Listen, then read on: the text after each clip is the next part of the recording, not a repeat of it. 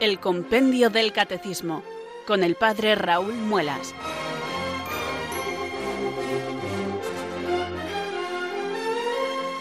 Muy buenas tardes, queridos oyentes de Radio María. Son las cuatro, las tres en Canarias. Aquí comienza una nueva edición del Compendio del Catecismo. Reciban desde Talavera de la Reina un saludo muy cordial del Padre Raúl Muelas, que un día más les habla desde estos micrófonos de Radio María, la radio de la Virgen, la fuerza de la esperanza. Sed todos bienvenidos.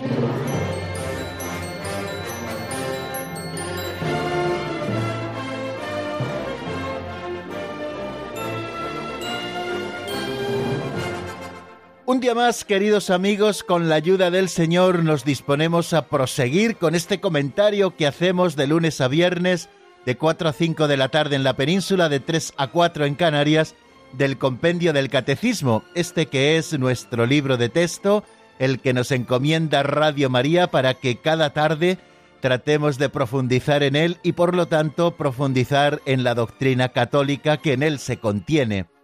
La Iglesia que es depositaria de la doctrina de Jesucristo, del depósito de la fe, nos lo enseña a través de estos instrumentos como son el Catecismo Mayor de la Iglesia y también el Compendio del Catecismo que resume auténticamente ese otro libro en el que encontramos de una manera más prolija tanto las fuentes como las razones, los motivos, y aquí en el Compendio del Catecismo lo encontramos todo como más resumido, pero lo encontramos todo. Y este es quizá el secreto de este libro que está hecho a través de preguntas y respuestas como los catecismos clásicos y que nos ayudan a ir poquito a poco profundizando en la doctrina católica, profundizando en definitiva en la verdad que es la que buscamos. Jesucristo nos dijo, yo soy el camino y la verdad y la vida. Cuando nosotros buscamos la verdad, la verdad de la revelación de Dios, lo que Dios ha revelado de sí mismo y de su plan de salvación, lo buscamos en Jesucristo porque Él es la plena revelación del Padre, el que nos lo ha revelado todo. Luego es el Espíritu Santo, enviado por el Padre y por el Hijo, el que nos lo ha ido enseñando todo. Por eso cada día cuando nosotros nos acercamos, queridos amigos, a este momento, siempre nos sale rezar porque necesitamos pedir al Señor que nos envíe su Espíritu Santo que ilumine nuestro entendimiento y que fortalezca nuestra voluntad para que podamos perseverar en el empeño de buscar esta verdad que contiene el compendio del Catecismo de la Iglesia Católica. Por eso, un día más, y ya teniendo el Catecismo en las manos, este compendio del Catecismo, abierto además por las páginas que nos corresponden, hoy en la página 75, pues nos disponemos a invocar al Espíritu Santo diciendo, Ven Espíritu Santo, llena los corazones de tus fieles y enciende en ellos el fuego de tu amor. Envía tu Espíritu, Señor, y renueva la faz de la tierra. Oh Dios, que llenaste los corazones de tus fieles con la luz del Espíritu Santo, concédenos que, guiados por el mismo Espíritu, sintamos con rectitud y gocemos siempre de tu consuelo. Por Jesucristo nuestro Señor. Amén.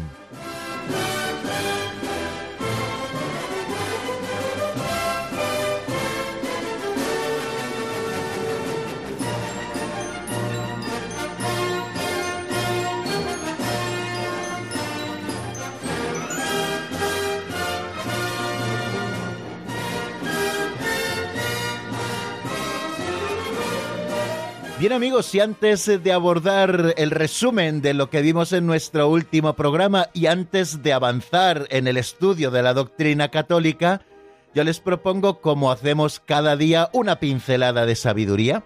Abrimos un libro pequeño titulado así, Pinceladas de Sabiduría, escrito hace muchos años por don Justo López Melús, que nos da la oportunidad, a propósito de una pequeña historieta, de hacer una reflexión sencilla que nos pueda ayudar a bajar a lo más concreto de nuestra vida cristiana. Así lo hacemos cada día con estas pinceladas. La de hoy se titula Los santos son sencillos.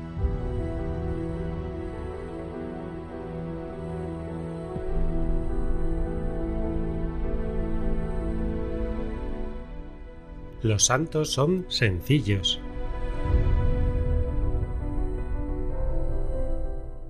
Los santos y los grandes hombres realizan sus actos sin alardear, como aquel santo que contestaba a las propuestas de su ángel que él no deseaba ni el don de curación ni ser considerado un modelo de virtud. Solo deseaba hacer el bien, sin darse cuenta, y se le concedió el don de curación a su sombra, la que él no viera, la que quedaba a su espalda, la única en que se fijarían las gentes. Como el abad Misterio en el desierto. Apareció un dragón y el abad huyó corriendo con todos sus discípulos. De momento les extrañó. No esperaban esa reacción en su abad. Luego le preguntó un discípulo Padre, ¿también vos os asustasteis? No, le contestó, pero era mejor huir del dragón que tener que huir luego del espíritu de vanidad.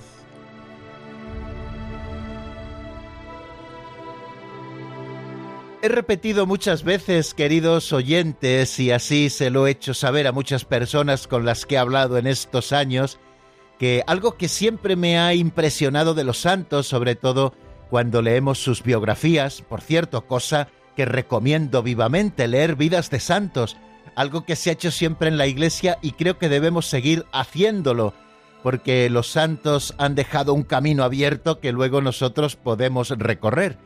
Bueno, pues eh, digo que siempre que leo vidas de santos, una de las cosas que me llaman profundamente la atención es que a medida que van profundizando en esa intimidad con Jesucristo y se van cristificando en todas las dimensiones de su vida, su vida cada vez se hace más sencilla, algo que también me cuestiona porque yo a medida que voy creciendo, a veces me da la sensación de que mi vida se complica cada vez más o que somos capaces de complicar la vida cada vez más. Y eso es una señal de que no estamos recorriendo bien el camino. A medida que se profundiza en la santidad, la vida se va haciendo más sencilla, como nos dice don Justo en esa pincelada que hoy hemos escuchado. Los santos son sencillos, al final su vida se va simplificando tanto, se va simplificando tanto, que viven sencillamente para servir al Señor y para servir también a los hombres que a su alrededor se encuentran. Los santos y los grandes hombres, comenzaba así la pincelada, realizan sus actos sin alardear, huyen siempre de ese espíritu de la vanidad. Yo creo que la vanidad es una de las tentaciones que tarde o temprano nos cercan a todos, porque todos tenemos cualidades que el Señor nos ha regalado y que es fácil que se nos tuerza un poquito la intención y que no la utilicemos para hacer el bien tal y como el Señor nos las ha entregado. Es decir, nos ha dado unos talentos para que nosotros los invirtamos, no en nosotros mismos, sino para que los invirtamos en el reino de Dios, que es lo verdaderamente importante. Yo creo que sería bonito también para nuestra reflexión que leyéramos la parábola de los talentos, esos talentos que el Señor fue dando, a cada uno les dio algunos talentos y se los dio no para que los guardaran para sí, sino para que los invirtieran y los hicieran crecer. Y creo que en esto consiste esa sencillez de los santos de la que nos está hablando la pincelada de hoy. ¿Qué es lo que hace el espíritu de vanidad? El espíritu de vanidad lo que hace es abrir una brecha en la muralla defensiva de nuestra vida interior para que por ahí se cuele el espíritu del mundo, para que vayamos echando del altar de nuestro corazón, que es un altar que se debe levantar únicamente para el único Dios verdadero, y a veces eh, desplazamos un poco al Dios verdadero del altar de nuestro corazón y ponemos un idolillo, y ese idolillo somos cada uno de nosotros. Al final pensamos que somos el centro y que las cosas salen adelante porque nosotros así las hacemos. Y nada de eso. Todos son dones de Dios y tenemos que huir siempre del espíritu de vanidad como huyó ese abad del que nos habla también la pincelada. Cuando apareció el dragón, los monjes salieron corriendo y el abad, que era tenido como un punto de referencia, padre de los monjes y maestro también de santidad, huyó a la misma velocidad que huyeron los monjes. Cuando estuvieron a salvo del dragón, se extrañaron aquellos monjes y le preguntaron ¿También usted tuvo miedo, padre Abad? Y él les dijo No, no tuve miedo del dragón, pero preferí correr porque prefiero huir del dragón a huir del espíritu de vanidad, que una vez que se nos mete dentro es muy difícil de combatir Por eso hoy la pincelada nos está llamando a huir del espíritu de vanidad. Para hacerlo creo que es importante que busquemos siempre la rectitud de intención. Siempre que nosotros tenemos que hacer algo, y cuando tenemos que hacer algo tenemos que procurar hacerlo lo mejor posible, que sea todo para la gloria de Dios y nunca para nuestra propia gloria, siempre rectitud de intención.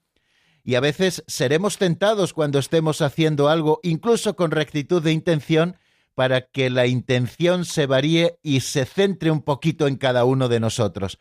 Eso tenemos que intentar despejarlo con toda la fuerza que podamos para que nuestra intención siempre sea firme, siempre sea recta y siempre esté orientada al Señor.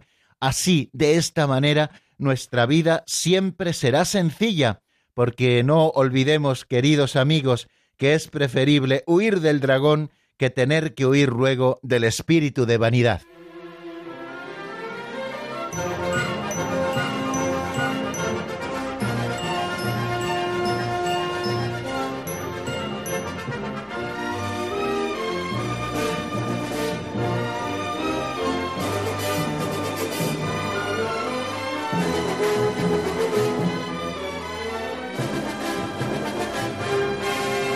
Continuamos, queridos amigos, en la sintonía de Radio María y vamos a abordar, queridos oyentes, ahora este momento que dedicamos al repaso de lo que vimos en nuestro último programa.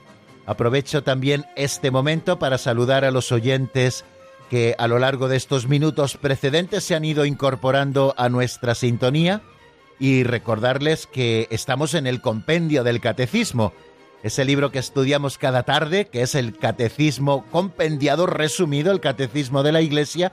En él buscamos la doctrina católica, que soy el padre Raúl Muelas, que les acompaña todas las tardes de lunes a viernes en esta franja horaria y que vamos a abordar ahora el tema de la jerarquía, que es con el que nos encontrábamos y que ya terminábamos en nuestro último programa. Eh, hemos estado viendo muchas cosas a propósito de la Iglesia. Les recuerdo que nos encontramos estudiando ese artículo que dice creo en la Santa Iglesia Católica. El último epígrafe que estamos estudiando a propósito de la Iglesia Católica es ¿por quién está constituida la Iglesia Católica? Decíamos que la Iglesia está constituida por fieles, y los fieles son los bautizados, los que han sido incorporados a Cristo por el bautismo y por lo tanto son miembros del pueblo santo de Dios. Esa es la clase de cristianos que existe, los bautizados, los fieles. Este es el principio unitario que nos presenta la doctrina católica. Y junto con este principio unitario, también nos habla de un principio de diversidad, que a pesar de que todos somos fieles, todos hemos sido bautizados, hemos sido incorporados a Cristo y participamos, por lo tanto, de su sacerdocio, de su realeza y de su profetismo, bueno, pues no todos en la Iglesia desempeñamos el mismo ministerio. Y es cuando entonces explicábamos ese principio de diversidad que también existe en la Iglesia.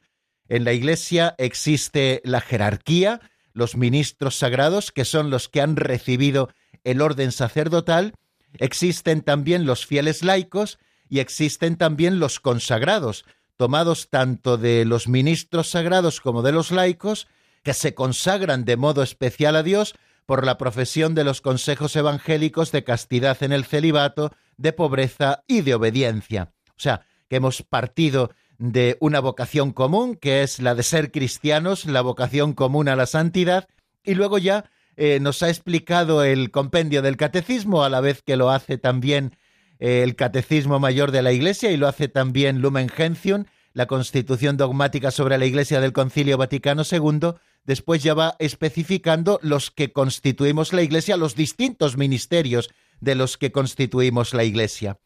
Primero que hemos abordado ha sido el de la jerarquía eclesiástica, por qué Cristo instituyó la jerarquía eclesiástica, y hemos dicho que lo hizo con la misión de apacentar al pueblo de Dios en su nombre, y para ello les dio autoridad.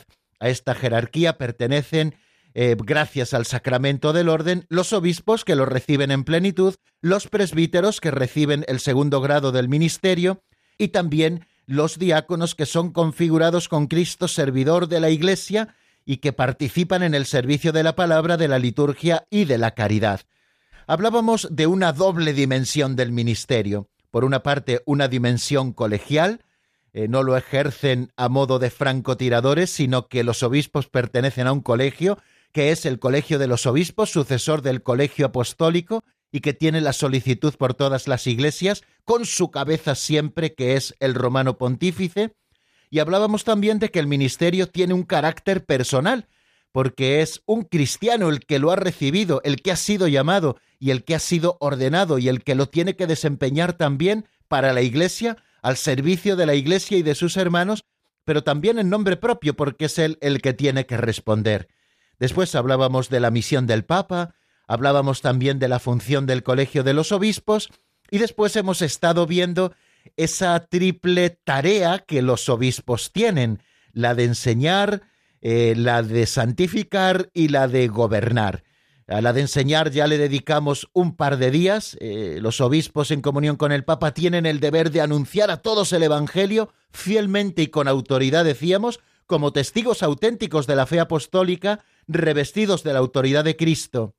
Y también hablábamos de cuándo se ejerce eh, el magisterio con infalibilidad, cuándo se ejerce la infalibilidad del magisterio.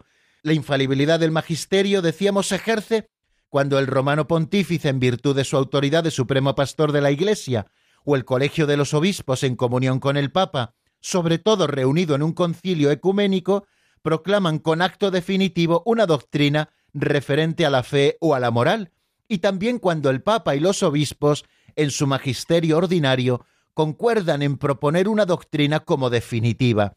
Todo fiel debe adherirse a tales enseñanzas con el obsequio de la fe, pero que también eh, los cristianos estamos obligados a prestar ese obsequio religioso de obediencia religiosa también a nuestros pastores, cuando ellos ofrecen su magisterio y lo ofrecen de manera ordinaria, tanto el Santo Padre en sus predicaciones habituales, o también los obispos, o en las decisiones que van tomando, pues tenemos que recibirlas, aunque no estén, digamos, adornadas con ese carácter de la infalibilidad, tenemos que aceptarlas con un espíritu de obediencia religiosa. Bueno, pues eso a propósito de eh, la función de enseñar que tienen los obispos.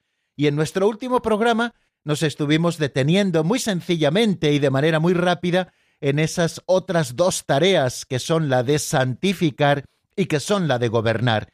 El número 186 se pregunta cómo ejercen los obispos la misión de santificar y lo dice de una manera como muy sencilla, pero con un riquísimo contenido, ¿no? Los obispos ejercen su función de santificar a la Iglesia cuando dispensan la gracia de Cristo mediante el ministerio de la palabra y de los sacramentos, en particular de la Eucaristía, es decir, cuando ejercen eh, como profetas y como sacerdotes de la nueva alianza, enseñando la palabra, bien mediante la evangelización, bien mediante la catequesis, bien mediante la predicación de la homilía en las celebraciones litúrgicas y cuando dispensan los sacramentos.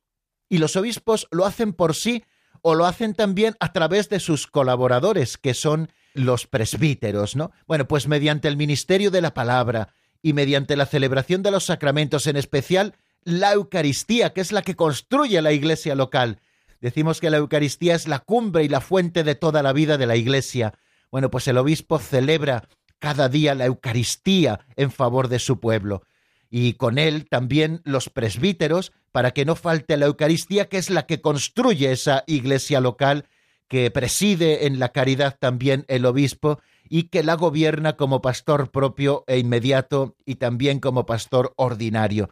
Bueno, pues eh, así santifican a la iglesia los obispos, a través del ministerio de la palabra y de los sacramentos, pero luego nos dice una frase también preciosa, que también lo hacen con su oración, esa oración que los obispos hacen cada día, la oración de la liturgia de las horas a la que están obligados, lo mismo que los presbíteros y lo mismo también que los diáconos, el rezo del oficio de lecturas, el rezo de laudes, el rezo de la hora intermedia, el rezo de vísperas y el rezo de completas, tiene también en los pastores un sentido de santificación del pueblo que les ha sido encomendado. También la santifican con su ejemplo de vida, por eso han de ser siempre ejemplares los obispos. Así ya lo explicaba San Pablo cuando en la carta creo que a Timoteo le explicaba cuáles eran las cualidades que debía tener el obispo, esas que ha de seguir teniendo hoy cada día, ¿no? Ser ejemplares en su comportamiento y dábamos gracias a Dios por la ejemplaridad de la vida de muchos de nuestros pastores, muchos de los cuales, que ya fallecieron, han sido beatificados e incluso canonizados por la Iglesia, obispos incluso cercanos a nosotros, de otros ya se han proclamado sus virtudes heroicas y están abiertos sus procesos de beatificación. Bueno, pues el ejemplo de la vida del obispo es fundamental también, queridos amigos, para la santificación del pueblo que se le ha encomendado. Y también el trabajo, el trabajo bien hecho, el trabajo ofrecido, todas esas fatigas y sudores por la causa del Evangelio y por la extensión del reino de Dios que ocupa principalmente y todo el tiempo de los obispos, ¿no? Ese trabajo tan grande que a veces los obispos cargan sobre sus costillas, como podíamos decir, porque tienen que llegar a todas sus diócesis, hacerse presente en las comunidades, visitarlas pastoralmente para alentarlas a todas, también en los trabajos de gobierno, eh, de despacho, de preparación de cartas pastorales, bueno, pues todos esos trabajos, todos esos kilómetros recorridos, todos esos encuentros, eh, todas esas tareas, todas esas reuniones, todas esas consultas, esos trabajos tan grandes también sirven para la santificación del pueblo que se les ha sido encomendado. Y en el número 187 nos preguntábamos cómo ejercen los obispos la misión de gobernar.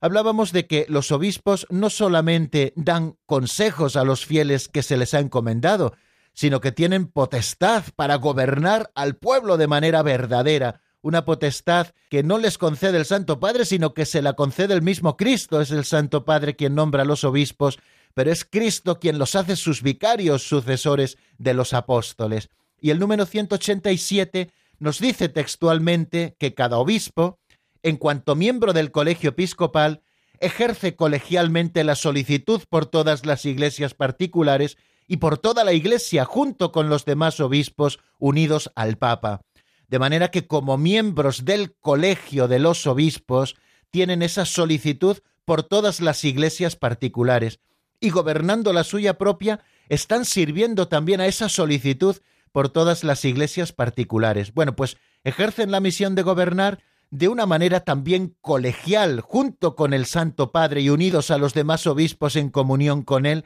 así están ejerciendo su misión de gobernar. Pero luego en la segunda parte de ese número 187 nos habla de los obispos diocesanos a los que se les ha confiado una iglesia particular. Dice así el número, el obispo a quien se ha confiado una iglesia particular, la gobierna con la autoridad de su sagrada potestad propia, ordinaria e inmediata, ejercida en nombre de Cristo buen pastor, en comunión con toda la iglesia y bajo la guía del sucesor de Pedro. Los obispos, eh, decíamos, citando a Lumen Gentium 27, que es nuestra fuente, los obispos, como vicarios y legados de Cristo, gobiernan las iglesias particulares que se les han confiado no sólo con sus proyectos, con sus consejos y con ejemplos, sino también con su autoridad y potestad sagrada, que deben, por supuesto, ejercer con espíritu de servicio, que es el mismo espíritu que Cristo el Maestro nos enseñó, ¿Habéis visto lo que hice con vosotros? dice Jesús a los apóstoles cuando les lavó los pies. Pues si vosotros, que me llamáis el Maestro y el Señor, y decís bien porque lo soy, pues si yo que os he lavado los pies, también vosotros debéis lavaros los pies los unos a los otros. Bueno, esta potestad que tienen los obispos la desempeñan personalmente en nombre de Cristo, y es una potestad propia, son pastores propios, ordinarios e inmediatos.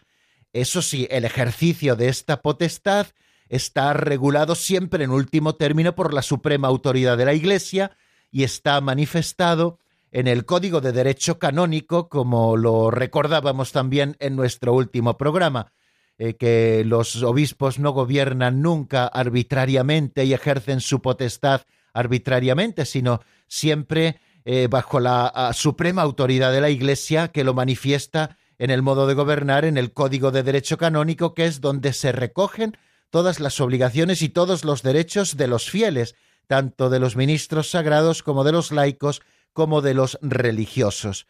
Por lo tanto, no debemos considerar a los obispos como vicarios del romano pontífice, como si fueran digamos, eh, unos legados que el romano pontífice manda a una diócesis para que la gobiernen. No, son pastores propios. La autoridad ordinaria e inmediata que tienen los obispos la tienen venida del mismo Cristo porque son pastores propios de la Iglesia que el romano pontífice les ha encomendado. De manera que esa autoridad ordinaria inmediata que también el romano pontífice tiene sobre toda la Iglesia no está anulando nunca la de los obispos diocesanos, sino que al contrario la está confirmando y la está tutelando. Bueno, pues esta autoridad que los obispos ejercen en sus diócesis deben ejercerla en comunión con toda la Iglesia, con todos sus hermanos en el episcopado y también bajo la guía del romano pontífice. ¿Y quién será el ejemplo que tengan los obispos a la vista para gobernar a su Iglesia? Pues el ejemplo, el modelo y la forma es el buen pastor, que es el que debe conducir y guiar siempre la misión pastoral del obispo. El obispo que también es consciente de sus propias debilidades, porque también ellos se confiesan, como todos nosotros. Así el obispo, consciente digo de sus propias debilidades, puede disculpar a los ignorantes y extraviados, y no debe negarse nunca a escuchar a sus súbditos, a los que cuida como verdaderos hijos. Y los fieles, por su parte, debemos estar unidos a nuestros obispos eh, como la Iglesia Cristo y como Jesucristo al Padre. Y citábamos una frase preciosa de San Ignacio de Antioquía que dice lo siguiente, Obedeced todos al obispo como Jesucristo a su Padre, y al presbiterio como a los apóstoles. En cuanto a los diáconos, respetadlos como a la ley de Dios, que nadie haga al margen del obispo nada en lo que atañe a la Iglesia. Ya San Ignacio de Antioquía en el siglo II nos presentaba al obispo como lo que es, como principio de unidad y como vicario de Cristo, al que tenemos que obedecer todos como Jesucristo obedeció a su Padre. Bueno, pues creo que es una preciosa manera, queridos amigos, de haber repasado nuevamente ese triple munus de los obispos, el de enseñar, el de santificar y el de gobernar a la iglesia que tienen encomendado. Bueno, pues así terminamos nuestro resumen Vamos a detenernos, si les parece, unos minutos en la palabra y reflexionamos o damos una vueltecita en nuestro corazón a esto que estamos diciendo. Yo, para ayudarles a ello, les propongo un tema de Gesed titulado Deja que Jesús te llene, que está sacado de un álbum del año 2013 titulado Te doy mi vida. La escuchamos y enseguida estamos nuevamente juntos.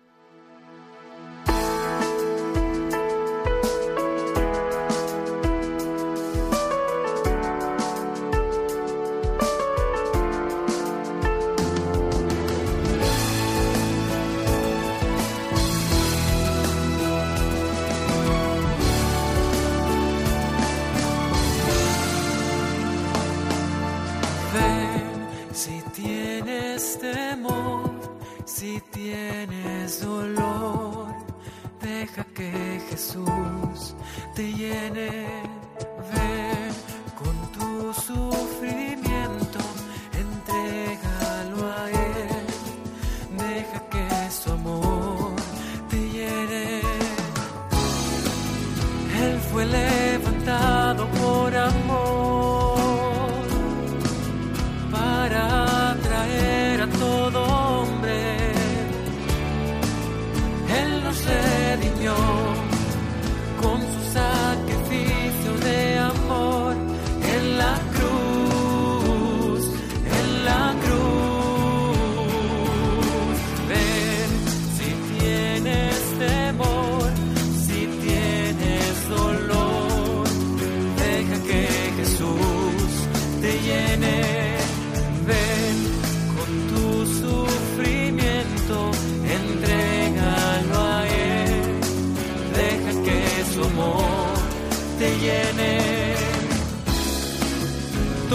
soledad, vacío y depresión.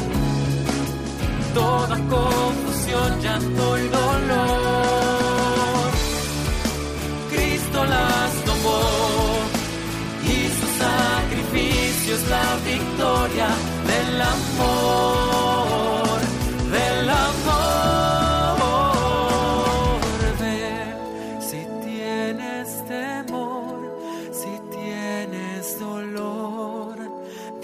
que Jesús te llene, ven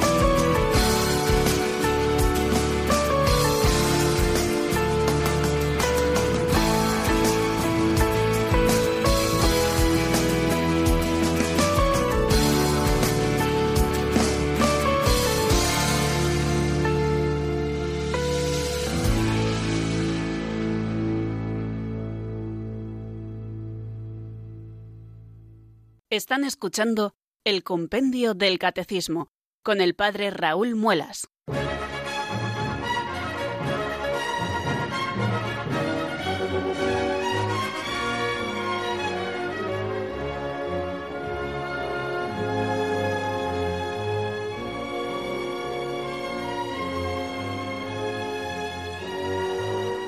Continuamos, queridos amigos, en la sintonía de Radio María después de este tema de Gesed. Y aquí estamos nuevamente para abordar un nuevo tema, según nos lo propone el compendio del Catecismo. Vamos a por el número 188. Si hasta ahora hemos estado hablando de la jerarquía del Papa, del Colegio de los Obispos, hemos estado hablando del triple munus que ejercen los obispos, bueno, pues ahora vamos a comenzar a hablar de los laicos. Recuerdan que cuando hablábamos del principio unitario decíamos que todos somos fieles, porque todos somos bautizados. Y luego al, explicar el principio de diversidad decíamos que no todos en la Iglesia desempeñamos el mismo ministerio, que por una parte existen los ministros sagrados, que constituyen la jerarquía, obispos, presbíteros y diáconos, por otra parte están los laicos, y luego están los consagrados, los que han profesado los consejos evangélicos de castidad en el celibato, pobreza y obediencia. Digamos que existen como estos tres grupos que nos une a todos, por supuesto, el hecho de estar bautizados, el hecho de ser cristianos y tener una común vocación y participar todos, cada uno a su modo, de Jesucristo, sacerdote, profeta y rey. Pues teniendo esto a la vista, bueno, pues hemos estado estudiando eh, lo que es la jerarquía, los ministros sagrados, y ahora vamos a ver cuál es la vocación de los laicos. Vamos a estudiar los laicos, que son la gran mayoría de los cristianos bautizados. En definitiva, los que constituyen la jerarquía de la Iglesia somos una pequeña minoría dentro de todos los fieles bautizados, ¿no? La gran mayoría son los laicos. También la vida consagrada constituye, digamos, en relación al número, pues una minoría con respecto también a los laicos. Bueno, pues vamos a estudiar algo ahora a propósito de los laicos. El número 188. ¿Cuál es la vocación de los fieles laicos? Bueno, sobre esto hay mucho que hablar y fíjese, existe Christi Fideles Laici, eh, que sería muy bonito que ustedes pudieran leerlo, que es eh, esta encíclica del Papa San Juan Pablo II. Eh, creo que también es muy interesante que puedan leer Lumen Gentium 31. Nosotros vamos a hacer lectura de algunos de los textos que son fuentes eh, de las, en las que nos basamos para hablar de los laicos, pero bueno, como nos impone nuestro libro de texto el hacer las cosas resumidamente, de manera compendiada, pues tampoco nos vamos a entretener así muchísimo.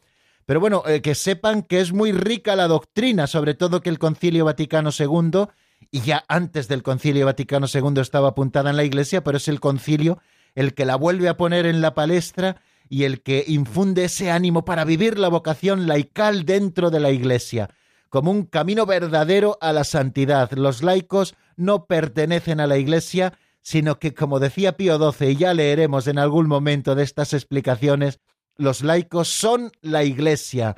Bueno, vamos a ir por partes. Primero vamos a ver qué es lo que nos dice el compendio a propósito del número 188. Lo escuchamos en la voz de Marta Jara.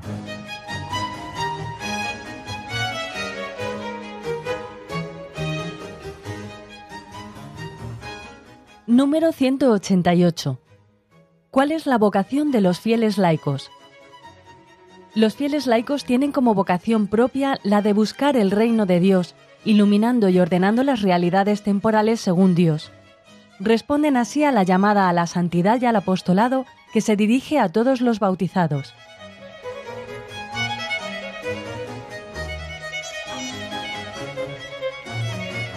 Este número 188 está definiendo quiénes son los laicos por su vocación, por el campo propio en el que deben iluminar y ordenar las realidades según Dios. Y eso es el mundo, el mundo entendido no como conjunto de criterios que pugnan contra Dios. Recuerden aquello que decía Jesucristo, estáis en el mundo pero no sois del mundo. Aquí la palabra mundo se está refiriendo a ese conjunto, digamos, de criterios que pugnan contra Dios. No, al hablar de realidades temporales, al hablar en este sentido del mundo, nos estamos refiriendo a ese lugar maravilloso que Dios ha creado, creado por Cristo y que debe ser iluminado también por el Evangelio en todos sus rincones y que precisamente ese mundo es el campo que han de iluminar y ordenar según Dios y buscar allí el reino de Dios los laicos, ¿no? Así lo ha expresado ese número 188. Los fieles laicos tienen como vocación propia la de buscar el reino de Dios, iluminando y ordenando las realidades temporales según Dios. Responden así a la llamada a la santidad y al apostolado, que se dirige a todos los bautizados. Una primera idea que se me ocurre y que la tengo aquí puesta a lápiz es que muchas veces cuando hablamos de los laicos comprometidos, que en definitiva tenían que ser todos los laicos, por el hecho de ser fieles, por el hecho de estar bautizados. Cuando hablamos de laicos comprometidos, todos tenemos como la tentación de pensar en aquellos laicos que no salen de la iglesia o de la sacristía y que casi casi realizan labores propias del sacerdote. O sea que eh, el laico comprometido no es el laico de alguna manera sacerdotalizado, que hace cosas de sacerdote, Aquí, según nos dice el número 188, el laico comprometido es aquel que ilumina y ordena las realidades temporales según Dios, el que lleva el reino de Dios al mundo al que le toca vivir y va transformando esa realidad llevándola al Evangelio, y así están cumpliendo la llamada a la santidad y al apostolado que se nos dirige a todos los bautizados. Pero bueno, vamos a ir por partes porque creo que Lumen Gentium 31 nos da mucha luz para que nosotros podamos reflexionar sobre el tema de los laicos, los fieles cristianos laicos. Por laicos se entiende, dice Lumen Gentium 31, a todos los cristianos, excepto los miembros del orden sagrado y del estado religioso reconocido en la Iglesia. Si se dan cuenta, hace una primera definición por negación, es decir, los laicos son aquellos que ni son sacerdotes, es decir, ni han recibido el sacramento del orden, ni son religiosos porque se hayan consagrado con la profesión de los consejos evangélicos. Hace un primer acercamiento, por lo tanto, a la definición de lo que es un laico eh, de esta manera, es decir, son todos los cristianos excepto los que han recibido el sacramento del orden o aquellos que se han consagrado al estado religioso reconocido en la Iglesia. Continúa diciendo Lumen Gentium 31, son pues los cristianos que están incorporados a Cristo por el bautismo, que forman el pueblo de Dios y que participan a su manera de las funciones de Cristo, sacerdote, profeta y rey. Bien, es un avance más en la definición de laico. Son aquellos cristianos, por lo tanto los laicos son fieles, son bautizados, han sido incorporados a Cristo por el bautismo y por lo tanto forman el pueblo de Dios y participan como bautizados cada uno a su manera de las funciones de Cristo, sacerdote, profeta y rey. Ellos realizan, según su condición, la misión de todo el pueblo cristiano en la Iglesia y en el mundo. Estos laicos bautizados que participan cada uno según su condición de las funciones de Cristo, sacerdote, profeta y rey, tienen una misión adintra en la Iglesia, constituyen el pueblo de Dios, pero también adestra en el mundo, son los que llevan el reino de Dios al mundo. Bueno, pues son unas cositas así, unas pinceladitas que sacamos a propósito de ese número 31 de Lumen Gentium. Bueno, si volvemos al número 188, ¿cuál es la vocación de los laicos? Eh, tenemos que también remitirnos al Lumen Gentium 31, donde se nos dice lo siguiente. Fijaros, los laicos tienen como vocación propia el buscar el reino de Dios, ocupándose de las realidades temporales y ordenándolas según Dios. Buscar el reino de Dios ocupándose de las realidades temporales. ¿Cuáles son esas realidades temporales? Pues las realidades temporales son la propia familia, la comunidad de vecinos, el barrio en el que viven, la ciudad en el que viven, el trabajo en el que desarrollan sus tareas, el tiempo del ocio, los lugares por donde se mueven. O sea, como buenos ciudadanos, los laicos tienen como vocación propia buscar el reino de Dios ocupándose de esas realidades temporales y ordenándolas según Dios. Es decir, implicándose en la vida política y ordenando la vida política según Dios, implicándose también en la vida laboral y ordenando la vida laboral según Dios, como trabajadores o como patronos, o sea, ordenando la vida según Dios, ordenando también eh, las relaciones entre las personas según Dios, los grandes proyectos también en la humanidad, en los pueblos, en las ciudades, en las naciones, allí tienen que estar los fieles laicos, ocupándose de esas realidades temporales y ordenándolas según Dios.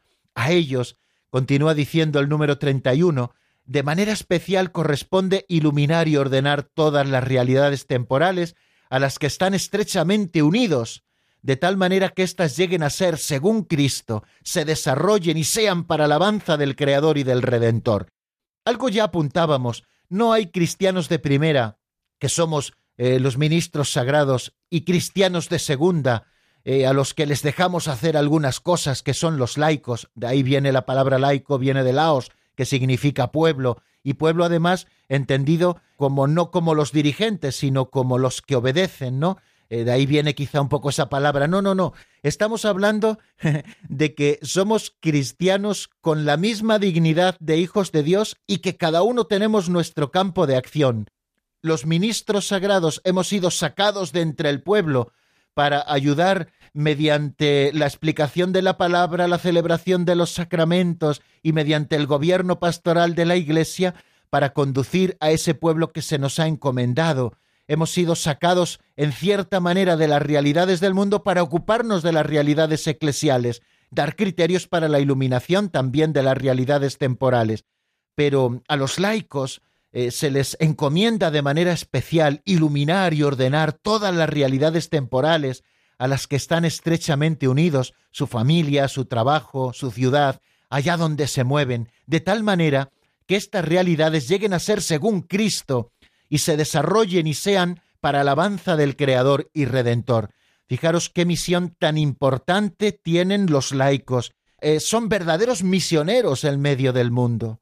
Fijaros que la iniciativa de los cristianos laicos es particularmente necesaria cuando se trata de descubrir o de idear los medios para que las exigencias de la doctrina y de la vida cristianas impregnen las realidades sociales, políticas y económicas. Esta iniciativa es un elemento normal en la vida de la Iglesia. Hay un discurso al que antes hacía alusión del Papa Pío XII que creo que es muy iluminador. Los fieles laicos, dice él, se encuentran en la línea más avanzada de la vida de la Iglesia. Por ellos, la Iglesia es el principio vital de la sociedad. Por tanto, ellos especialmente deben tener conciencia cada vez más clara no sólo de pertenecer a la Iglesia, sino de ser la Iglesia, es decir, la comunidad de los fieles sobre la tierra, bajo la guía del jefe común, el romano pontífice, y de los obispos en comunión con él. Ellos son la Iglesia. Fijaros, desde que el Papa Pío XII pronunció estas palabras en el año 46, recogiendo sana doctrina de la Iglesia.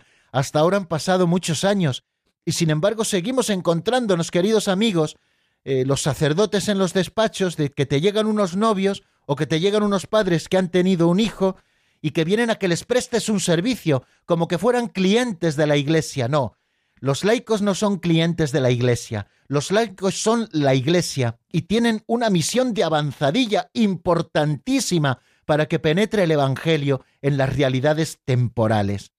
Como todos los fieles, los laicos están encargados por Dios del apostolado en virtud del bautismo y de la confirmación. Y por eso tienen la obligación y gozan del derecho, como nos dice también Lumen Gentium, tanto individualmente como agrupados en asociaciones, de trabajar para que el mensaje divino de salvación sea conocido y recibido por todos los hombres y en toda la tierra. Esta obligación es tanto más apremiante cuando sólo por medio de ellos los demás hombres pueden oír el Evangelio y conocer a Cristo. En las comunidades eclesiales, continúa diciendo Lumen Gentium, su acción es tan necesaria que sin ella el apostolado de los pastores no puede obtener en la mayoría de las veces su plena eficacia. Bueno, se nos acaba el tiempo, pero no se nos acaba el tema porque creo que es importantísimo. Mañana volveremos a darle una vueltecita a todo esto y seguiremos avanzando viendo cómo participan los laicos en la misión sacerdotal de Cristo. Pero fijaros el campo tan grande de acción y de vocación que los laicos tienen. Es el ancho mundo donde han de llevar el reino de Dios y transformar toda la sociedad según Cristo. Ese es el campo propio de los laicos, esa es su misión, a la que están llamados los que han recibido la vocación al laicado en los diferentes estados de vida y la que tenemos que alentar también los que estamos a vuestro servicio, al servicio del pueblo de Dios, es decir, los miembros del clero, los ministros sagrados.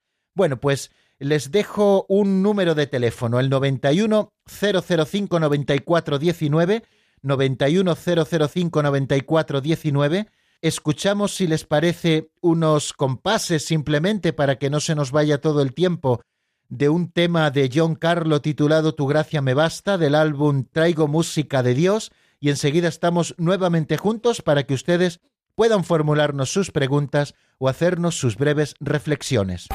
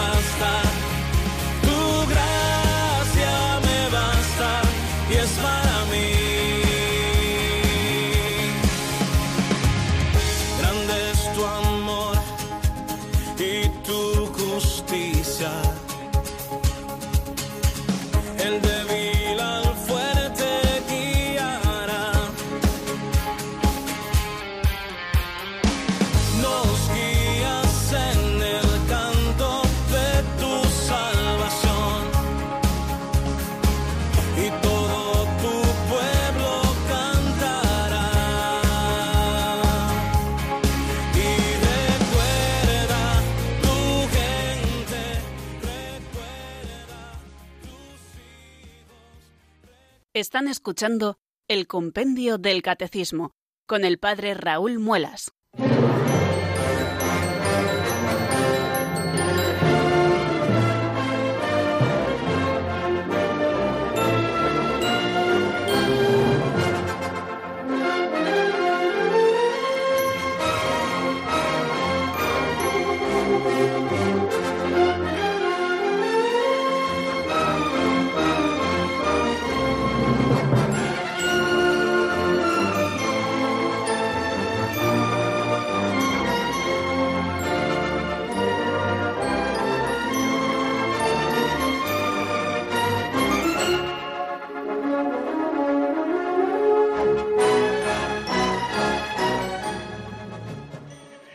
Diez minutos, queridos amigos, eh, nos separan de las cinco de la tarde de este día 4 de junio del año 2019, un día casi casi veraniego, al menos por aquí, por Talavera de la Reina, aunque ya nos dicen que van a ir bajando un poquito las temperaturas, cosa que seguramente agradeceremos. Y estamos en el Compendio del Catecismo, este programa que les acompaña todos los días de lunes a viernes aquí en la Radio de la Virgen y que tiene una última parte en la que solemos abrir los micrófonos para que ustedes puedan intervenir eh, con alguna pregunta, con alguna reflexión, con algún testimonio. Solo pedimos que sean breves para que dé tiempo a que sean más los que entren. Hay un teléfono que es el 91 005 94 19. Y ya damos paso a la primera llamada que nos llega desde Zaragoza. Buenas tardes, Alberto. Muy bienvenido. Gracias, padre. Buenas tardes. Miren, mm, estoy de acuerdo con usted, bueno, como puede ser de otra manera, en todo al 99,9%, pero en esto de los laicos no. A los laicos no se nos puede dejar solos. No tenemos, pues entre otras cosas, el Espíritu Santo que esté sobre nosotros. Y le voy a poner un ejemplo. Fíjese, en los años 60, en España, un grupo de católicos bien intencionados que hicieron lo que hicieron, crearon comisiones obreras. Pues nada más, padre, buenas tardes y es un placer hablar con usted. Bueno, pues muchísimas gracias, Alberto, desde Zaragoza y efectivamente creo que estamos al 100% de acuerdo, si eso era lo que lo que nos eh, separaba un poquito, porque yo también estoy de acuerdo en que igual que a los pastores no se nos puede dejar solos, a los laicos tampoco se nos puede dejar solos. De hecho, precisamente esta es la función de los pastores, apacentar al pueblo de Dios. Y apacentar al pueblo de Dios significa apacentar a todos los fieles, eh, los pastores, eh, también la vida consagrada, y los fieles laicos, que son esa gran mayoría, ese ejército que decíamos. Siempre necesitamos, por supuesto, la luz de Dios que nos llega a través del magisterio y especialmente, no solamente el magisterio ordinario y definitivo, eh, que nos eh, da el Papa y los obispos en concilio, sino también de ese magisterio ordinario de cada día.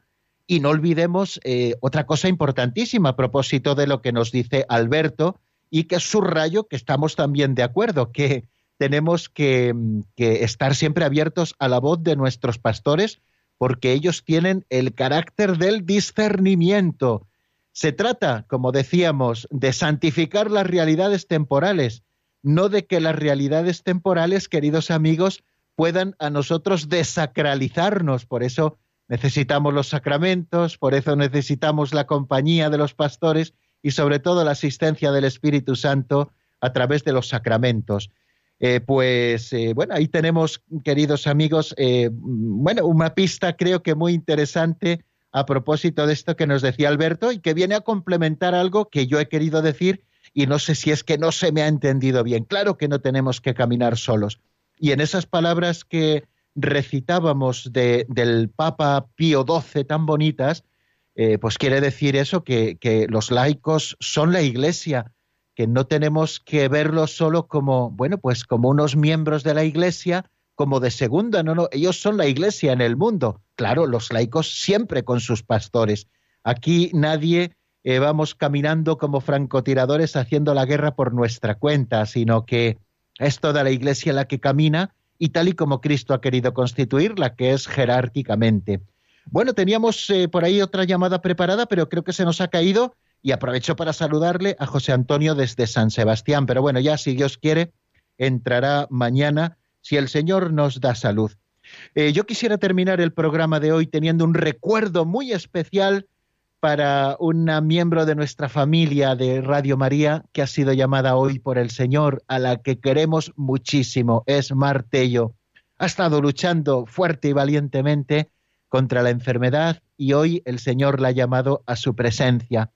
Bueno, pues eh, como constituimos una familia y como hemos dicho también ya a las tres, esta noticia, pues nosotros queremos unirnos a su marido, eh, a su familia y a toda la familia de Radio María que siente esta pérdida. Y le pedimos al Señor para ella ese cielo en el que ella creía y para el que se preparó también, ¿no? Que el Señor le regale por su misericordia el cielo eterno. Y para que desde allí, cuando el Señor se lo conceda, esperemos que sea muy prontito, pues siga echándonos una mano a esta radio de la Virgen, porque ahora tiene más, más mm, poderes y más potestad cerca de Dios, ¿no? Pues por eso nosotros rezamos por ella, para que el Señor la tenga junto a ella, y también casi es una manera egoísta, queridos hermanos, de pedir ruego para que ella siga ayudando a esta familia de Radio María como lo seguirá haciendo. Pues hoy nuestra oración por Martello. Permítanme que termine, aunque estemos fuera de tiempo, rezando una Ave María y les doy la bendición. Dios te salve María, llena eres de gracia, el Señor es contigo. Bendita tú eres entre todas las mujeres, y bendito es el fruto de tu vientre Jesús. Santa María, Madre de Dios, ruega por nosotros pecadores, ahora y en la hora de nuestra muerte. Amén. Y la bendición de Dios Todopoderoso, Padre, Hijo y Espíritu Santo, descienda sobre vosotros y permanezca para siempre. Amén. Hasta mañana, si Dios quiere, amigos.